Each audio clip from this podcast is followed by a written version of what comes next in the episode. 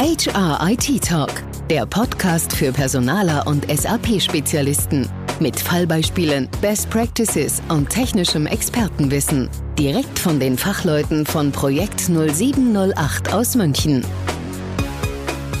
Seit einigen Jahren steht die Auswahl und Implementierung von HR Cloud-Lösungen ganz oben auf der Agenda zahlreicher Unternehmen. Die Cloud verspricht effiziente und flexible Prozesse für das Personalmanagement und somit die Grundlage datenbasierter Personalarbeit. Eine kürzlich von SAP und HKP gemeinsam durchgeführte Studie deckt die damit verbundenen Herausforderungen auf und liefert wichtige Erkenntnisse zu typischen Herausforderungen und dem zu erwartenden Nutzen.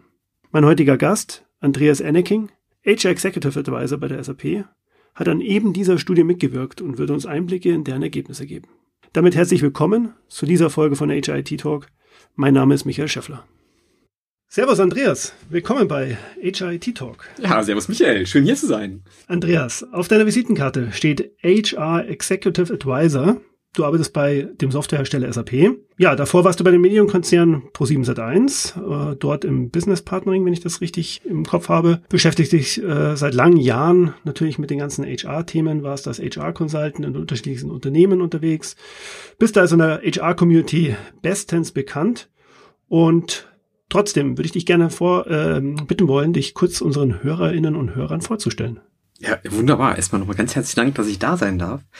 Ähm, für mich das Schöne und damit auch ein bisschen zu der Vorstellungsrunde. Ich bin Wahlmünchener ähm, und konnte zu einem wunderschönen Büro mit Dachterrasse innerhalb von 15 Minuten mit dem Fahrrad fahren. Und ähm, das, von daher nochmal herzlichen Dank. Und der Kaffee war auch umsonst. Ja, sogar das waren mehrere, wenn ich mich richtig erinnere, schon vorher. was.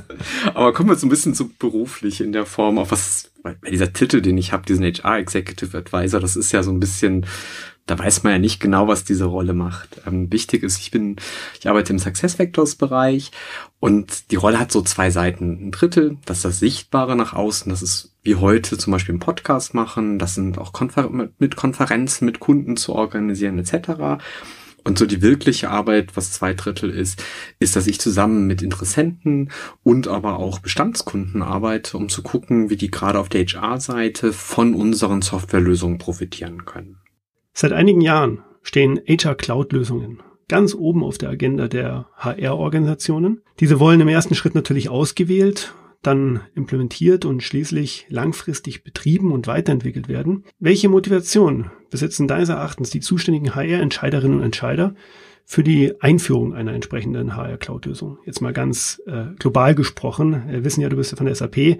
Zu SuccessFactors kommen wir bestimmt später auch nochmal. Aber was ist da deiner Ansicht nach die Motivation? Ja, was ich persönlich unheimlich spannend finde, ist, dass die, das, was so im Marketing eigentlich passiert von Cloud-Herstellern, aus meiner Sicht gar nicht so viel ist, was wirklich die Kunden und Kundinnen antreibt, das ein Projekt zu machen. Weil das Marketing ist so ganz fancy, Zukunft von HR, Future of Work etc. Aber wenn man schaut, was, was treibt so ein Projekt an? Und diese Projekte, das ist ja nichts, was ich in einer Stunde oder zwei mache, sondern ich, ich lege ja fast eine HR-Organisation damit auch eine Zeit lahm, um das einzuführen.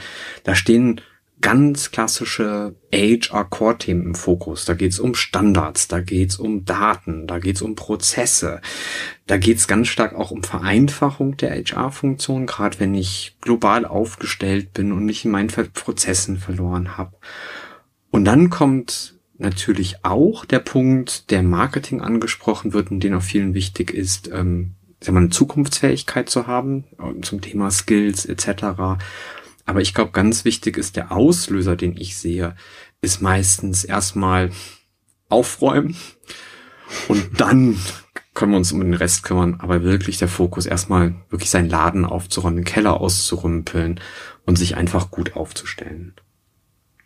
Ist es, wenn ich mal so fragen darf, ist das bei dir, was du, du bist ja viel auch unterwegs als Berater und in der Form, was würdest du ergänzen, was würdest du anders sehen? Also kann ich komplett äh, so unterstreichen. Das Thema Zukunftsfähigkeit, was du erwähnt hast, ist auch das, was ich jetzt persönlich wahrnehme. Innovationsfähigkeit ist ja kein Geheimnis, dass in der Cloud die Innovationszyklen deutlich schneller sind als in der Vergangenheit bei klassischen On-Premise-Installationen. Also insofern bin ich voll dabei. Das freut mich.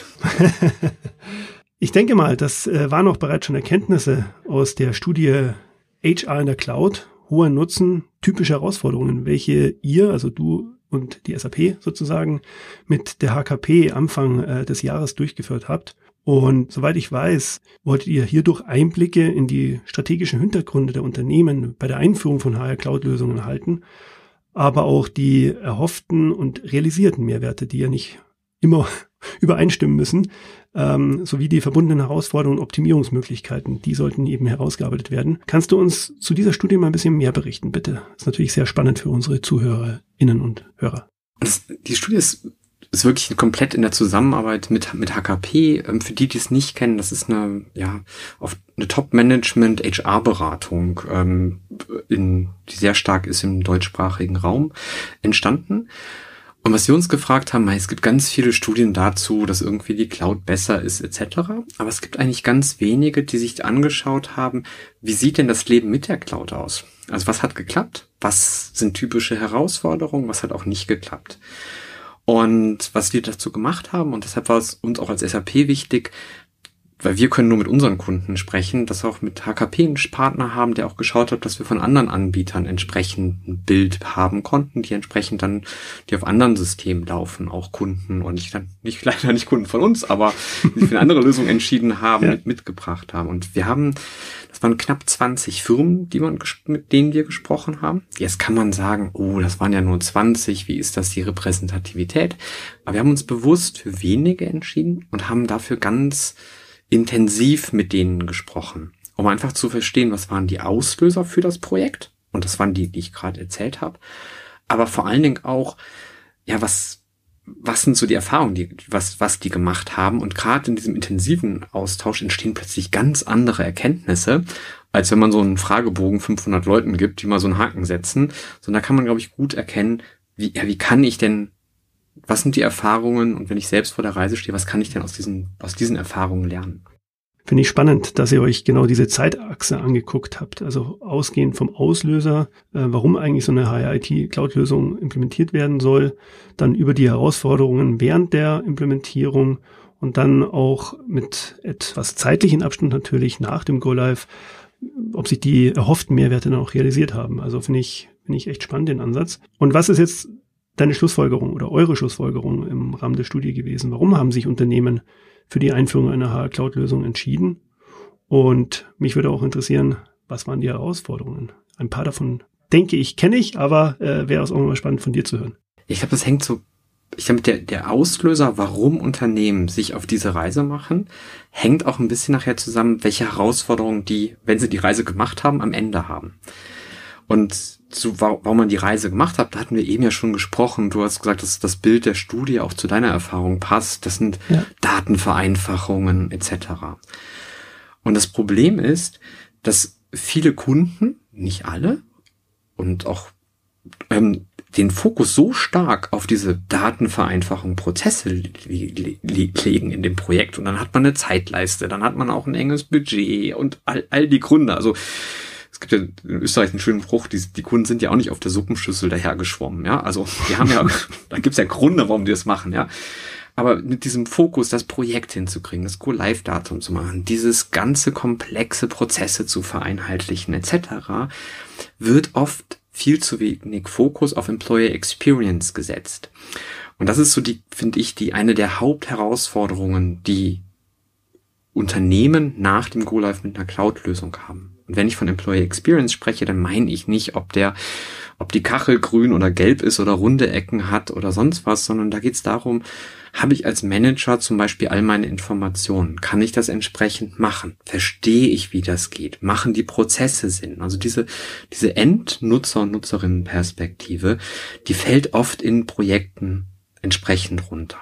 Das ist, glaube ich, so ein ganz wichtiges Thema, und da können wir, glaube ich, glaube ich, auch noch mal später noch mal tief reingehen, weil da gibt es auch, glaube ich, ein paar Tricks, die man sieht, weil einige haben es auch hinbekommen, was man schon auch im Projekt machen kann, um das hinzukriegen. Mhm. Ein anderes Thema neben dem Datenthema ist, und das finde ich eigentlich unheimlich spannend, weil einige der, der, der Kunden, die haben sagen, das läuft alles perfekt. Aber alle, die das nicht perfekt hinbekommen haben, die verlieren nach GoLive wahnsinnig viel Ressourcen. Und das ist vor allen Dingen das Integrationsthema. Wenn man das nicht im, mit dem ersten Rutsch perfekt hinkriegt, hängt man eigentlich nur noch da und versucht irgendwo Probleme im Prozess zu fixen. Da gilt es einfach, das von Anfang an richtig sauber zu machen, weil sonst kann ich nie diesen Cloud Promised Innovationen, die ich nutzen kann, etc. wirklich machen, weil ich hänge nur noch da und, und, und suche irgendwelche Daten hinterher. In irgendwelchen CSV-Files. Ja, irgendwie, also das ist. Und dann habe ich keine Zeit zu sagen, ach komm, der Hersteller hat eine total schöne Erweiterung gemacht, da muss ich nur einen Haken setzen und kurz ein Training machen, Info. Ich komme nicht mehr dazu. Das ist, glaube ich, ganz wichtig. Und dann komme ich nochmal, wenn ich mal hochfahre, nochmal auf dieses Thema, ähm, wir hatten gesagt, was, was ist so ein, was ist so ein Erfolgsfaktor? Und was ist aber auch manchmal das Problem in der Form? Wir hatten, ähm, ich glaube, ganz wichtig ist, sowohl für Projekt als auch danach, dass HR und IT beide an Bord sind. Also das ist die Kunden, die nur gesagt haben, das ist ein HR-Projekt und die IT-Seite rausgelassen haben, wo es um Integration in Systeme geht, auch, was ich ja, Sicherheit und all, all, all das Gedöne, ja, sind unzufrieden. Die Leute, die es als ein reines IT-Projekt gesehen haben und vergessen haben oder es nicht ausreichend gemacht haben, nein, das ist auch ein HR-Change-Projekt, haben Probleme. Aber die, die wirklich rundum zufrieden sind, haben es als ein IT- und ein HR-Projekt gesehen. Genau, das heißt, wenn wir da nochmal zusammenfassen können an der Stelle, also das Thema Integration ist eine der größten Herausforderungen bei den einzelnen Unternehmen gewesen, oder? Ja, und ich finde das Spannende, wenn ich das so spezifizieren ja. das ist nicht oh, die Integration ist bei allen ein Berg gewesen. Es gibt Leute, die haben das extrem gut hingekriegt. Die sitzen da mhm. und sagen, ganz ehrlich gesagt, das läuft perfekt. Ich habe mein Success Factors mit meinem On-Premise-System, das läuft, das ist richtig gut aufgesetzt. Und die sagen, ehrlich gesagt, ich bin entspannt. Kein Thema gewesen. Überhaupt ja. kein Thema. Und dann gibt's die anderen, die vielleicht das Projekt mhm. wahnsinnig schnell machen mussten oder sich diese Integrationsseite, das sind ja auch Ressourcenprobleme auch auf, auf Kundenseiten dann da in so einem Projekt und das dann vielleicht nicht richtig sauber gemacht haben. Ja. Und die hocken dann da und sagen, eigentlich komme ich auf diese schönen Cloud, auf diese schöne Cloud-Insel, auf die ich eigentlich Wolke, auf die ich wollte, mit all diesen Innovationen, die kommen, da komme ich ja gar nicht drauf, weil ich, wie du es meintest, ich immer diese CSV-Files wieder suche und dann ja. irgendwie händisch was korrigiere.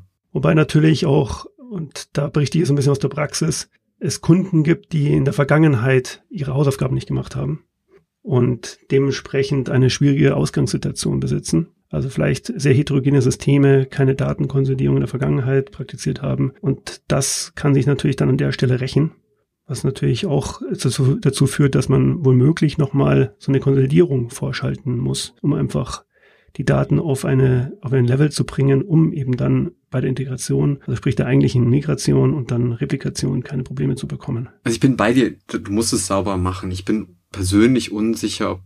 Ich sag mal, so ein Vorprojekt ist ja auch was, das zieht ja alles in die Länge. Und irgendwann willst du es ja nutzen. Ist so meine ja. Sicht drauf. Deshalb ist so, ähm, ich glaube, wir können uns beide ganz schnell darauf einigen, du musst die Daten, musst du, musst du sauber ziehen und dann die Integration sauber hinbekommen. Und dann kannst, dann kriegst du auch den Rest gut hin. Ähm, und dann gibt's sehr individuelle Vorgehen bei Kunden. Absolut. Also Integration, ein großes Thema. Dann hattest du die Employee Experience angesprochen und auch schon mögliche Lösungsansätze angeteasert. Vielleicht kannst du da auch noch was dazu sagen. Ja, ich glaube, das was ganz wichtig ist und erstmal, ich komme ja aus dem HR-Bereich. Ähm, erstmal tiefer Respekt und das ist auch richtig, erstmal muss man als HR-Bereich seine Hausaufgaben machen. Das ist einfach zu gucken, wie organisiere ich meine Prozesse mit dem System etc. Und ich glaube, wo ich überrascht bin, ist, dass trotz, also wenn ich meine Prozesse anschaue, kann ich ja trotzdem gucken, wie kann ich die aus einer Endnutzersicht auch optimieren. Und da sind ja so Kleinigkeiten in einem Projekt. Und einer der, der Kunden hat zum Beispiel berichtet, der hat gesagt, was wir gemacht haben von Anfang an, wir haben so ein Sounding Board gehabt. Da saßen hm einfach Line Manager drin, gerade so Stimmungsmacher, auch vielleicht ein paar Executives. Und wir haben denen immer gezeigt, wie das aussieht.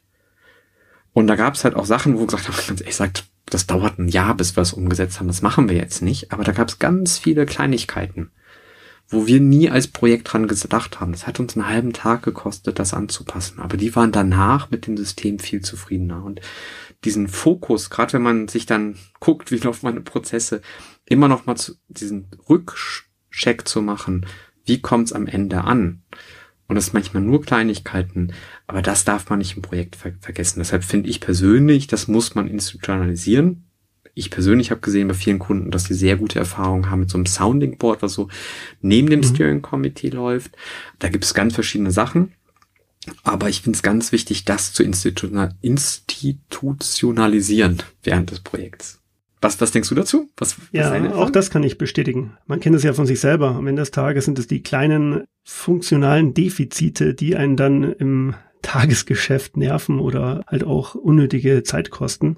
Und Tatsache äh, haben wir auch bei einigen unseren Kundenprojekten solche ja, Instanzen installiert und ähm, damit sehr positive Erfahrungen gemacht. Also generell das Thema Change Management, was hier da auch mitschwingt zu dem Thema. Kommunikation, ähm, die entsprechend parallel zum Projektverlauf stattfinden sollte, das Abholen der entsprechenden Stakeholder, Entscheiderinnen und Entscheider, aber natürlich auch das Einholen von Feedback und das Einarbeiten noch während des Projektes, das ist definitiv ein, ein wichtiger Faktor. Also das sehe ich genauso. Und was ich persönlich, wenn ich, wo ich mal einen unheimlichen Respekt habe vor den Kollegen und Kolleginnen, die das ver verantworten, ist, weil ich finde es unheimlich schwer zu unterscheiden, wenn ich das Feedback bekomme.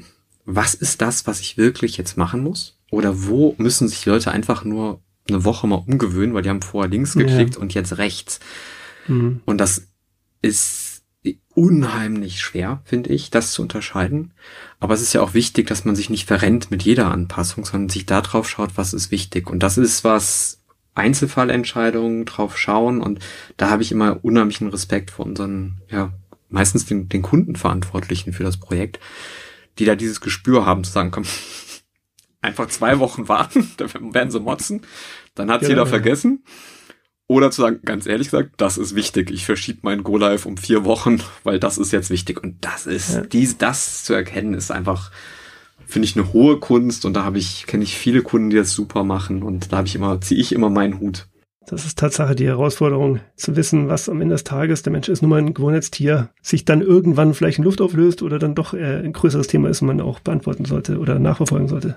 Ich habe ein Thema noch bei den Herausforderungen, hast du mich gefragt, das habe ich vergessen, weil das nicht, das ist nicht für alle Unternehmen relevant. Aber was ich für mich faszinierend fand, man, wir haben mit Unternehmen gesprochen, die eigentlich, wo man sagt, so vom Prospekt einen total schönen Rollout-Plan hatten. Alles total toll, alles schön, etc. Und da sitzen dann die Verantwortlichen da und sagen eigentlich, wir sind total unzufrieden. Und nicht das System, sondern einfach, weil wir es nicht geschafft haben. Wir machen ein System für 10, 20 Prozent der Belegschaft, weil in unserem Werk etc. wird das die Lösung gar nicht genutzt. Ich habe gar keinen Zugang zu denen geschaffen. Und das wäre, glaube ich, auch was, wenn jemand auf, auf dem Weg der Reise ist, sich von Anfang an zu überlegen, wie, wie schließlich die, wie kriegen die Kollegen und Kolleginnen auch einen Zugang, die halt nicht am PC sitzen. Mhm. Und da gibt's auch wieder Beispiele. Wir hatten auch beim, ähm, ein, beim großen Kundenevent hat einer unserer Kunden davon wunderschön berichtet, wie, der, wie er das hinbekommen hat. Aber das musste einfach von Anfang an mitdenken. Das ist, glaube ich, was, wenn man auf dem Weg ist, aus der Studie rausnehmen. Macht euch, bevor ihr startet, dazu Gedanken. Ihr müsst es nicht am Tag eins machen, aber ihr müsst einen Plan haben, weil dann sonst sitzt ihr nicht da wie die anderen und denken sich, weißt du was, alles schön mit dem Projekt, aber das hätten wir früher machen müssen. Wir haben ja Tatsache viele Kunden aus dem Retail-Bereich und dementsprechend diese Kunden haben die Herausforderung im Filialbetrieb, dass sie eben viele dieser Deskless Workforce Mitarbeiterinnen und Mitarbeiter haben. Insofern das Thema ist mir bestens bekannt und es gibt da Lösungsansätze dafür. Man muss es halt im Projektverlauf mit berücksichtigen und auch nicht unterschätzen, das Thema. Ja, und ich finde, da sind so Kleinigkeiten. Also, ähm, also ich war zum Beispiel überrascht, was, wenn man Zugang hat mit einem individuellen Passwort, wie viele Leute ein Passwort vergessen. Also ich kenne es ja auch bei mir selbst. Ohne Passwortmanager wäre ich aufgeschmissen, ja. Aber was das auch wieder operativ dann für Herausforderungen sind, wenn dann keine Firmen-E-Mail-Adresse ist. Und da sind ja ganz viele Kleinigkeiten, die man vielleicht am Anfang unterschätzt, die muss man entsprechend durchdenken. Und das wäre, glaube ich, sowas aus der Studie, wenn man Leute hat, die kein, nicht an einem IT-Arbeitsplatz sitzen, macht euch von Anfang an die Gedanken. Das ist so ein kleines Thema, sicher nicht für alle relevant, aber für die, die nicht IT-Arbeitsplätze haben, wirklich wichtig für den Staat. Du hast noch einen Punkt angesprochen, den ich auch sehr interessant fand, nämlich, dass HR und IT Hand in Hand das Projekt angehen müssen. Und wenn ich einhaken darf, nicht nur das Projekt, ja, weil der Go Live, mei, das kriegst, also da gibt es so viel Erfahrung mit Cloud-Lösungen, auch die, das Partnersystem, das klappt. Aber wirklich die Kunst, finde ich, von so einem Cloud-Projekt entscheidet sich nach dem Go-Live. Und da ist, da ist es einfach, wenn HR und IT ein Team sind, ist das wirklich so rosa-rote Wolke. Und man kennt es ja auch sonst im Leben, wenn es da kriselt, dann ist das, dann wird es schwierig. Ich will es mal HR Ownership nennen, oder? Also mit entsprechenden Governance-Strukturen, das ist der Schlüssel zum Erfolg. HR muss sich zuständig fühlen, aber natürlich Hand in Hand mit IT arbeiten. Ich habe da so eine leicht andere Nuance drin. Ähm, ich finde, das gehört beiden und keiner darf sich rausstehlen. Ähm, weil ich erlebe es in beiden extrem. Wenn ich sage mal, ich habe eine HR-Ownership, aber ich brauche eine IT, die meinetwegen Integrationen mir baut. Wenn die sagen, das ist HR und jetzt habe ich ein anderes Projekt, funktioniert das ja auch nicht. Und das gleiche ist, wenn ich eine IT-Ownership habe, ohne dass jemand sagt, ich bin bereit, meinetwegen, ich, ich, ich diskutiere damit, wie, wie passe ich auch meinetwegen HR-Prozesse an, funktioniert es auch nicht. Und ich finde es ganz wichtig, egal wie man das als Setup macht, diese, dass beide Bereiche wissen, sie können nur zusammen, das sind Ressourcen und eigentlich sich beide gleichmäßig verantwortlich führen. Weil wenn nur einer die Verantwortung nimmt, dann ist aus meiner Sicht, wird's schwierig. Schon mal an Projekt 0708 als Arbeitgeber gedacht? Als moderne und innovative HR-IT-Beratung bieten wir die spannende berufliche Perspektiven, sowohl in der Beratung, in der Entwicklung als auch im Bereich Internal Services. Bei Projekt 0708 erwartet dich ein starker Team Spirit und die Möglichkeit, an unseren Standorten in München, Hamburg, Barcelona oder remote zu arbeiten. Du profitierst von einem Firmenfitnessangebot, Firmenfahrrädern, dem bayerischen Feiertagskalender für alle und von zahlreichen weiteren Benefits. Entdecke das passende Jobangebot für dich auf unserer Projekt 0708 Website. Wir freuen uns darauf, dich vielleicht schon bald kennenlernen zu dürfen.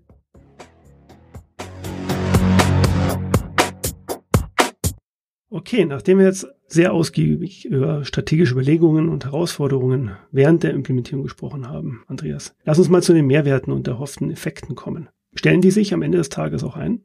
Was kam bei eurer Studie raus? Also ganz klares Ja. Okay.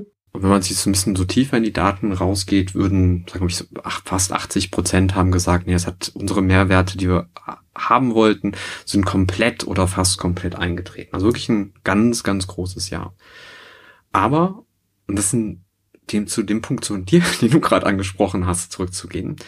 Ich hätte selbst sollte sagen, weißt du was, die Mehrwerte, die sind perfekt eingetreten, unser Businessplan haben wir erreicht und der war ambitioniert und manchmal wirklich auch Kosteneinsparungen, die haben wir geschafft. Und die sitzen dann trotzdem, weißt du was, ich bin trotzdem enttäuscht. Weil wir hätten eigentlich mehr machen können. Und dann kommt eigentlich dein Punkt dazu, weil das ist nicht nur ein IT-Projekt, sondern es ist auch ein HR-Projekt. Und wenn wir dort in, bei HR noch die und die Schrauben gezogen hätten und das angepasst hätten, da hätten wir noch viel mehr erreichen können. Also wichtige Aussage, ja, die Mehrwerte treten ein und eigentlich so die Chance, sogar noch mehr rauszuholen, wenn HR und IT das Projekt wirklich ja mit mit Freude annehmen und auch Bereitschaft da ist von beiden Seiten, ich sag mal, Altes über Bord zu werfen und mal neu zu denken. Ja, ich fand besonders interessant, dass die Befragten den höchsten Mehrwert von Cloud-Lösungen für die Zielgruppe HR-IT-Verantwortliche sehen. Genau diese Zielgruppe hat wohl am Ende des Tages am meisten davon. Der Mehrwert für die Endanwender selbst, und wir haben es ja gerade mit dem Thema ähm, Employee Experience ein bisschen gestriffen, sprich für die Mitarbeiter der ist am geringsten oder wird am geringsten eingeschätzt. Wie passt das denn zusammen? Denn heutzutage spricht jeder über Employee Experience. Was denkst du? Womit hängt das zusammen? Ich da, es gibt für mich zwei Erklärungen. Und die eine, die kann ich aus der Studie machen. Die zweite ist mein Bauchgefühl. Ähm, ich fange ich erstmal an, was, was kann ich aus der Studie sehen? Und die Studie zeigt ganz deutlich, die Leute fangen das Projekt an, um Daten und Prozesse glatt zu ziehen, ich sag mal auch eine IT-Infrastruktur zu ähm, optimieren. Das ist der Treiber für dieses Projekt. Also in der in fast allen Fällen. Was aber dazu führt, ich fokussiere mich ja auch im Projekt gar nicht auf die Employee Experience, sondern ich fokussiere mich darum, dass ich meine Prozesse vereinheitliche. Und das ist natürlich was, was ich dann natürlich auch sehe am Ende nach dem Projekt, dass die Leute, das Manager vielleicht sagt, mei, das Formular sieht anders aus und das und das, aber so viel anders ist das jetzt auch gar nicht. Da könnte eigentlich was mehr sein. Und die HIT oder die, man sagt, ich habe meine Prozesse vereinheitlicht, das ist zufrieden. Also da glaube ich ganz wichtig, der erste Treiber, warum sind eher die HIT-Verantwortlichen zufriedener mit der Lösung. Liegt, glaube ich, einfach daran, wie ist man das Projekt gestartet. Und ich glaube, das ist auch eine gute Chance, das dann im, mit einem anderen Fokus auch in den nächsten Schritten, ja, auch, auch, dass dann die Manager und die Mitarbeitenden entsprechend zufrieden sind. Der zweite Punkt, das ist so ein Bauchgefühl-Ding. Ähm, ich glaube, man muss unheimlich aufpassen und ich kenne das selbst aus meiner operativen Verantwortung. Ich hatte, ja, das war wirklich jetzt Excel-basiert, aber trotzdem, ich habe mit Excel basiert irgendwie neu die Gehaltsrunde aufgesetzt gehabt mit dem Team zusammen. Im ersten Jahr waren alle total begeistert, weil das irgendwie hat total viel Arbeit gespart zum Vorhang und all, all sowas. Wunderschön, ja. Im zweiten Jahr hat jeder vergessen, wie es vorher war. Und dann kam zu Recht Kritik. Da muss ich sagen, das war für mich ein bisschen schwierig, die anzunehmen, weil ich dachte, ey, Leute, das war vorher ein Chaos. Aber so ist es auch selbst. Man gewöhnt sich ja selbst an die Sachen und dann sieht man halt das, was fehlt. Das ist, glaube ich, so ein zweiter Punkt auch, den man nicht vergessen darf. Ähm, aber ich glaube, ganz wichtig ist trotzdem die Aufforderung, ich glaube, an Hersteller, an, an euch auch als Implementierungspartner und aber auch die Verantwortliche auf Kundenseite, ganz unabhängig, was der Gewöhnungseffekt ist, äh, noch mehr Fokus dazu sehen, wie, wie wird das, die Lösung im Alltag genutzt. Und es sind oft Kleinigkeiten, die aber dazu einen großen Effekt haben, dass Leute sagen, ja, das gefällt mir. Mhm. Und vielleicht noch eine Anekdote, wenn ich darf, noch am Rande. Das hat eine Kundin, ja. die ich unheimlich schätze, mir erzählt.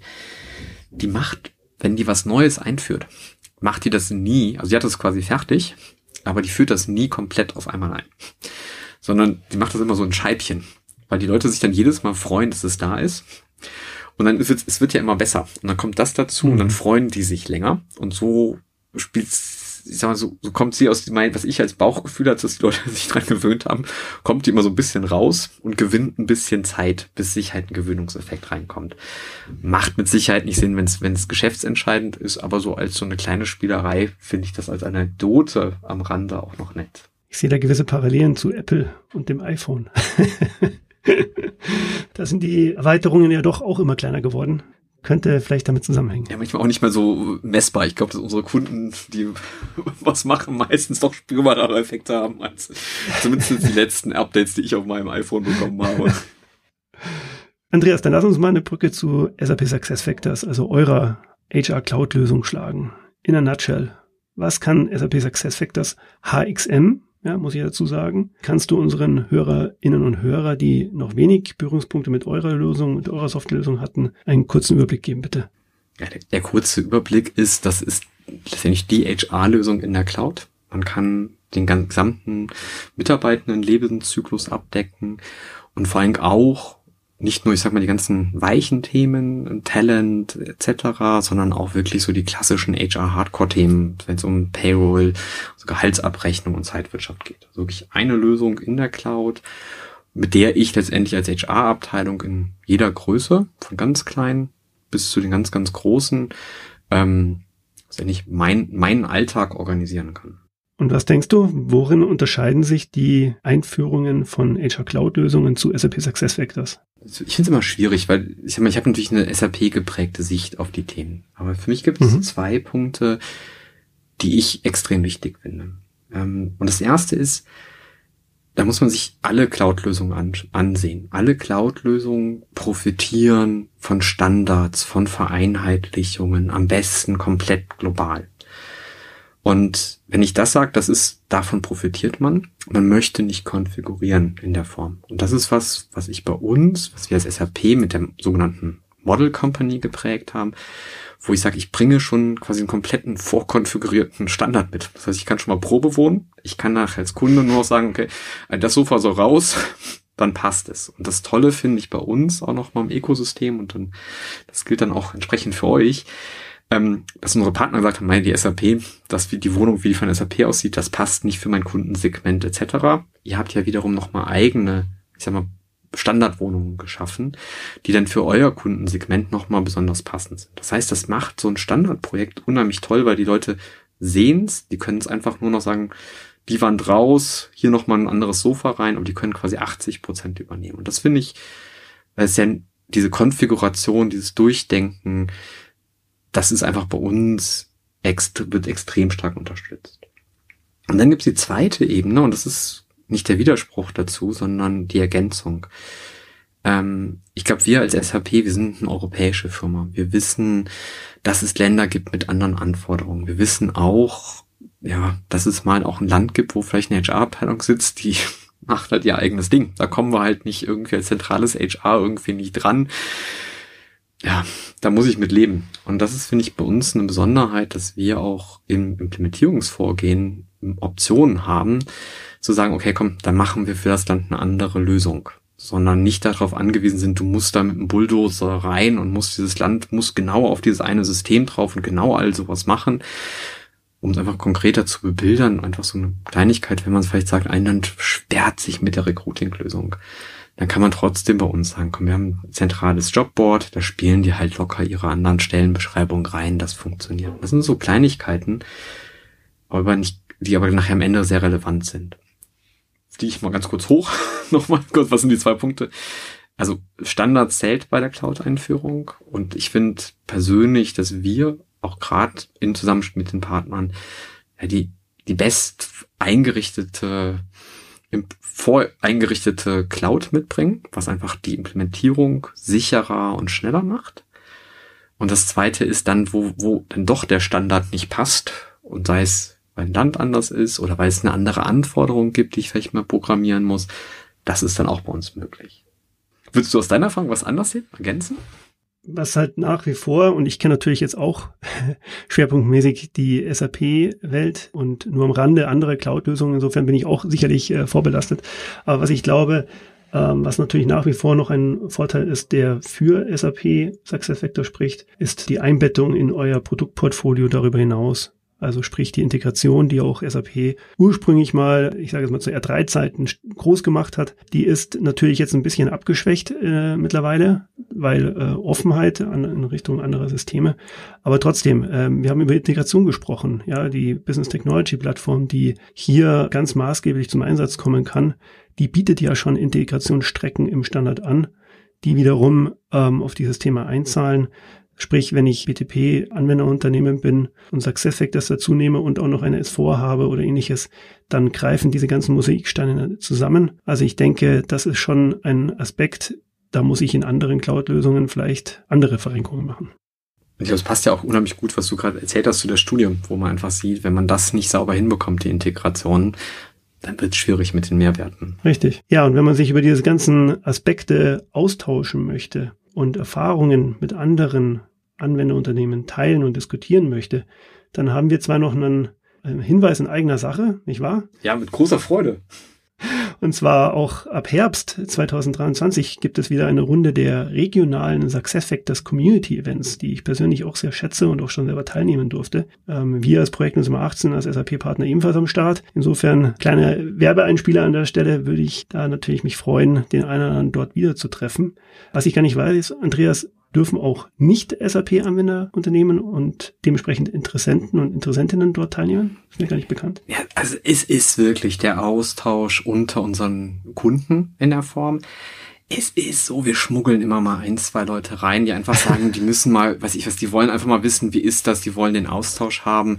Mhm. Aber der Fokus ist, ähm, und du weißt selbst, wie, wie voll diese Events sind, wenn ich sage, ja, wir schmuggeln ein, zwei rein, die kriegen, das geht, ähm, aber das ist wirklich, der Fokus ist der Austausch unter unseren Kunden, auch mit euch Partnern.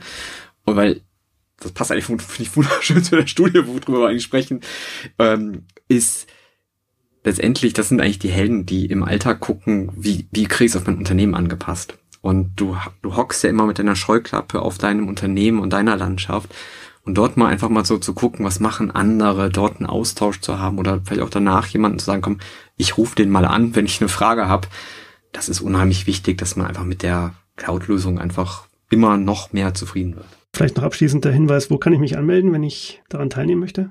Ich glaube, wir, wir setzen einfach einen Link, oder? Einfach in die Kommentare ja. rein, oder? Da können wir das, das machen. Genau so. Und genau. was ich aber nochmal als Dank auch an euch sagen muss, ähm, wir haben es ja mit insgesamt drei Partnern ins Leben gerufen, das Event mal in München pilotiert. Und gerade das erste Event, das war alles für uns alle echt Arbeit. Da waren wir, glaube ich, auch aufgeregt, ob das überhaupt klappt. Und dann nochmal großes Dank an, an dich und dein gesamtes Team, dass ihr das uns ja so, so mit von diesem einen Event, jetzt haben wir fünf Events, das uns unterstützt hat auf dieser Reise. Also ohne euch wäre das auch nicht so. Also da herzlichen Dank an euch. Ja, dann, dann kann ich nur zurückgeben, Andreas. Also es war echt ein, ein tolles Erlebnis und äh, wir haben da echt viel Spaß gehabt und tolle Diskussionen äh, mit den Kundinnen und Kunden gehabt. Also wir freuen uns auf die nächsten Termine und um das sozusagen mitzunehmen, diesen Elan, möchte ich mich bedanken für den heutigen Termin, für den Input. Ich würde sagen, wir trinken jetzt noch einen Kaffee auf der Dachterrasse. Ja, absolut. Ich, äh, das sind von mir aus drei Meter. Ich freue mich. Danke, Andreas. Ciao. Ciao. Hat Ihnen dieser Podcast gefallen? Dann freuen wir uns sehr über fünf Sterne bei iTunes. Feedback zu dieser Folge oder Themenvorschläge für künftige Episoden gerne per Mail an podcast.projekt0708.com.